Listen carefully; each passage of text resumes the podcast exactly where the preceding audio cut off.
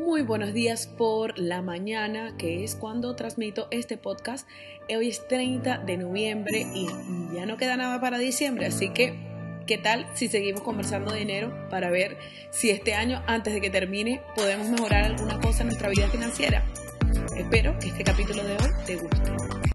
Hablando de tantas cosas con respecto al dinero, nosotros tenemos que entender un poco siempre dónde nos encontramos y por qué nos encontramos ahí.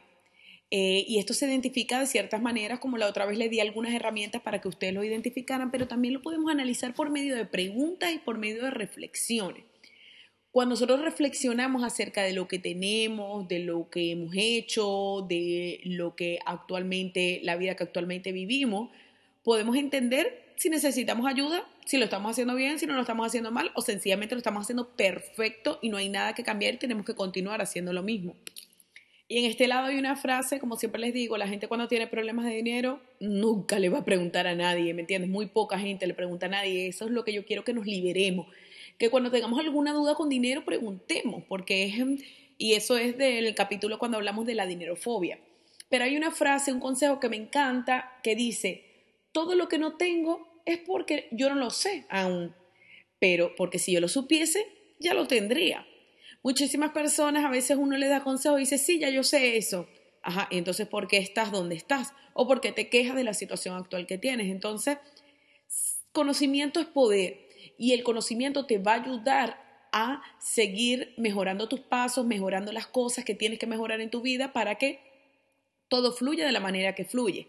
Evidentemente, si estás muy bien, aunque yo siempre digo, siempre hay algo que aprender, pero hay muchísimas personas que dicen, no, yo estoy bien, no necesito, perfecto, listo, no tienes nada que aprender.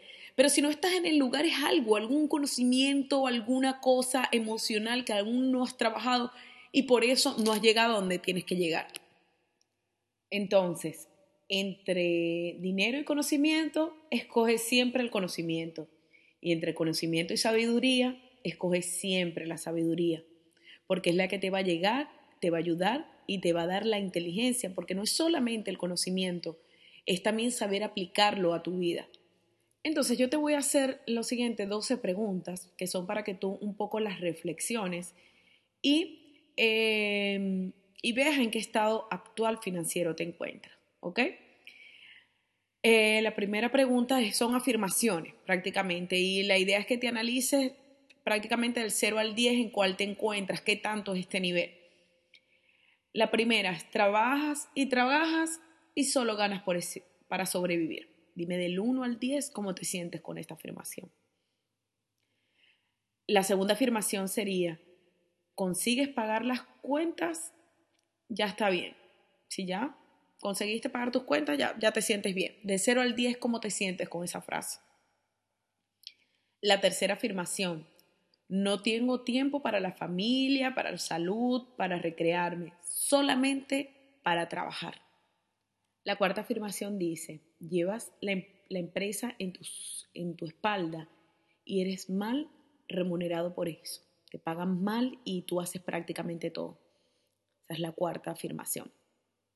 La quinta afirmación sería, trabajas mucho y ganas poco. La sexta, cuando gano algo, lo pierdo después. La séptima. Tengo dinero, más no mm, lo invierto. La siguiente es cuando las cosas están mejorando, algo pasa y todo se me cae. ¿Cómo te sientes con esa afirmación? No me gusta el trabajo que hago, pero tampoco me atrevo a cambiarlo sueñas con puras cosas materiales, pero que son muy lejanas para ti y son prácticamente inalcanzables. ¿Tú realmente crees que quien tiene dinero es porque tuvo suerte, porque lo heredó o porque lo robó? Y la última, ¿sientes rencor o envidia de alguien que tiene? ¿Ok? Aquí se acaban estas afirmaciones y por más, esto lo ideal es escribirlo en papel y reflexionarlo, ¿no? Pero solamente con las preguntas ya tú tienes idea un poco si respondiste la gran mayoría que te encuentras en ese estado o que no te encuentras en ese estado. O sea, tú más o menos tendrías idea. si tú sientes que muchas de estas afirmaciones te sientes, este, que te sientes identificado con ellas, hay muchísimas cosas que trabajar, hay muchísimas cosas que mejorar. Y capaz en unas no y en unas sí. Ahora te pregunto, ¿qué fichas caen y qué decisión tomas? Cuando nosotros vemos estas afirmaciones, siempre hay algo que nos debe haber como que movido un poco el estómago o nuestra cabeza o decir, ¿qué, ¿qué puedo hacer para mejorar esto? ¿Qué puedo hacer? En esto me siento súper identificado. ¿Cómo puedo hacer para cambiar esta afirmación que no me gusta, que no me siento bien? Por ejemplo, aquí hay una eh, que habla de, de, de que tú tienes, o sea, te va todo bien y de repente es como que, ¡pum!, todo va mal de nuevo. Ustedes saben que nuestra programación mental, o sea, el dinero también es una programación mental. Hay muchísimas personas que están programadas para tener cientos, hay personas que están programadas para tener miles, hay personas que están programadas para tener millones, otras billones. Eso es una programación mental. Eso no es la suerte ni que alguien les regaló.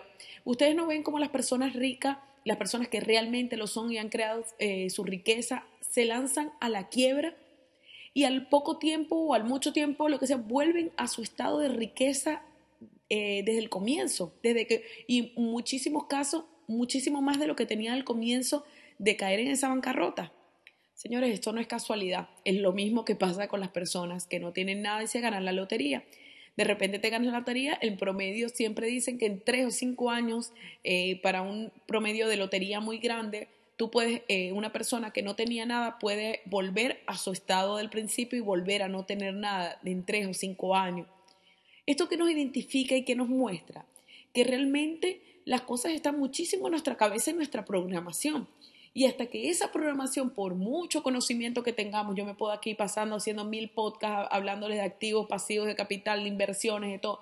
Pero mientras nosotros no trabajemos nuestra parte emocional, hay muchísimas cosas que no van a avanzar y vamos a estar parados en el mismo lugar. Y la idea es avanzar. La idea es que cada día nuestro patrimonio crezca, que, tengamos objetivos concretos em, que podamos contar y que podamos ver qué tanta diferencia hay en nuestro patrimonio, cómo estamos creciendo.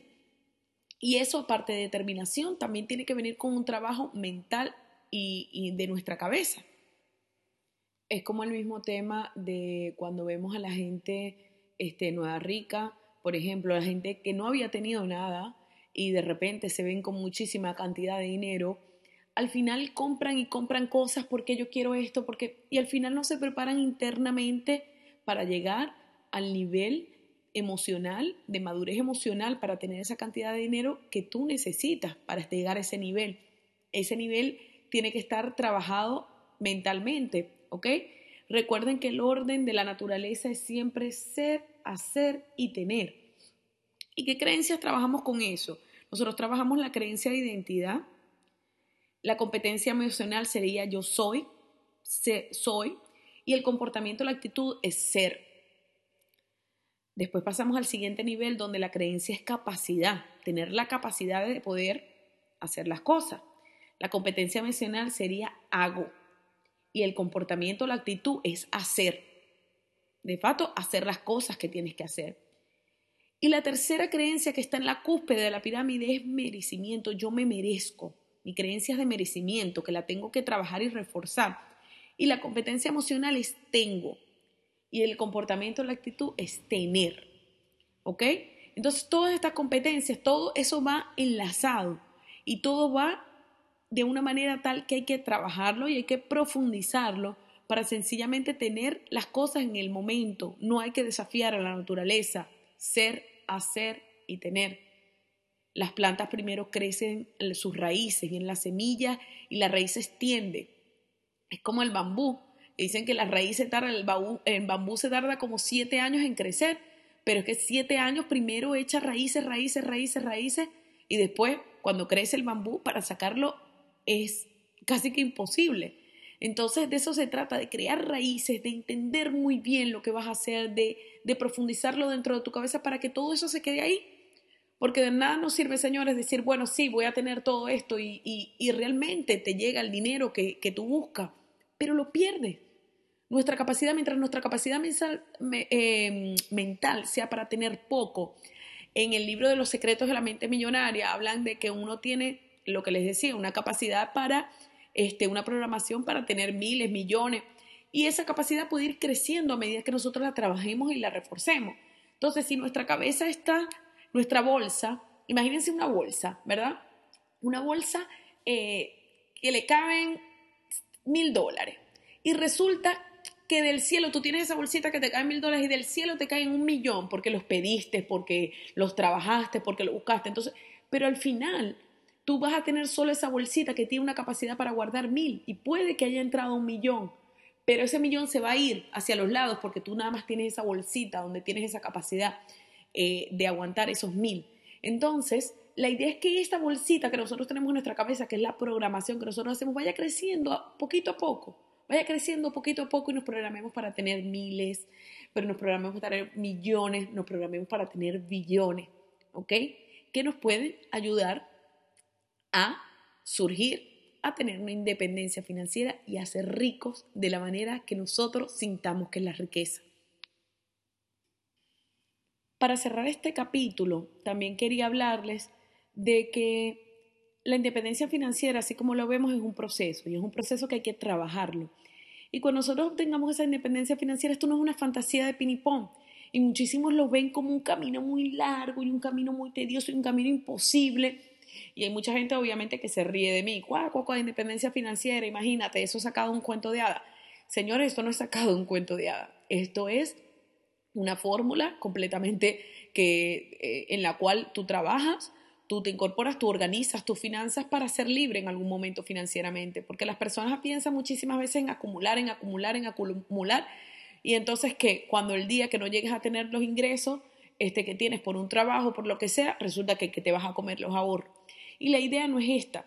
Yo he conocido muchísimas personas eh, independientes financieramente y eso te da así como más fuerza y más y más constancia y más alegría de que sí se puede, porque una cosa es que te lo cuenten por ahí, otra cosa es que tú si realmente lo vivas, tú realmente conozcas a personas que son libres financieramente. Y es una sensación de tranquilidad, de paz y de libertad increíble. ¿Ok? Entonces, esa sensación hay que trabajarla, pensarla, bueno, y eso son otros, otros programaciones mentales que después podemos hablar de eso, pero en este momento y ahorita yo lo que les pido es que lo vean como una realidad que realmente que si nosotros trabajamos con estas cosas, nosotros podemos lograr la independencia financiera y no es una fórmula mágica, es ahorrar dinero de lo que nos entra, es invertirlo de una manera adecuada y, este, y de esa manera nosotros podemos eh, obtener ingresos pasivos, inclusive buscar siempre que nuestros ingresos sean mayores buscando otras alternativas. Como les digo siempre, no hay nada más peligroso que tener solamente una fuente de ingreso, hay que tener varias fuentes de ingreso y hay que trabajar para aprender a usar cada una de ellas. No podemos saber todo, así que tenemos que rodearnos con expertos y con gente que sepa más que uno en todos estos temas. Así que mi invitación hoy, de hoy, perdón, disculpe, es que nosotros veamos la libertad financiera como algo posible, como algo que se puede llegar, como algo en lo cual si trabajamos constantemente de una manera organizada y no solamente en conocimiento, sino trabajando también nuestra actitud, que es el, prácticamente el 85% de, de, de, lo, de la otra parte del trabajo, podemos llegar muy lejos y podemos llegar a ser independientes financieramente. Así que bueno, les mando un saludo, muchísimas gracias por haberme escuchado hoy y espero que la semana que viene nos sigamos viendo en este canal porque ya falta menos para que termine el año y hay muchas cosas que mejorar antes de que venga ese 2021. Un beso y que tengan un grandioso día.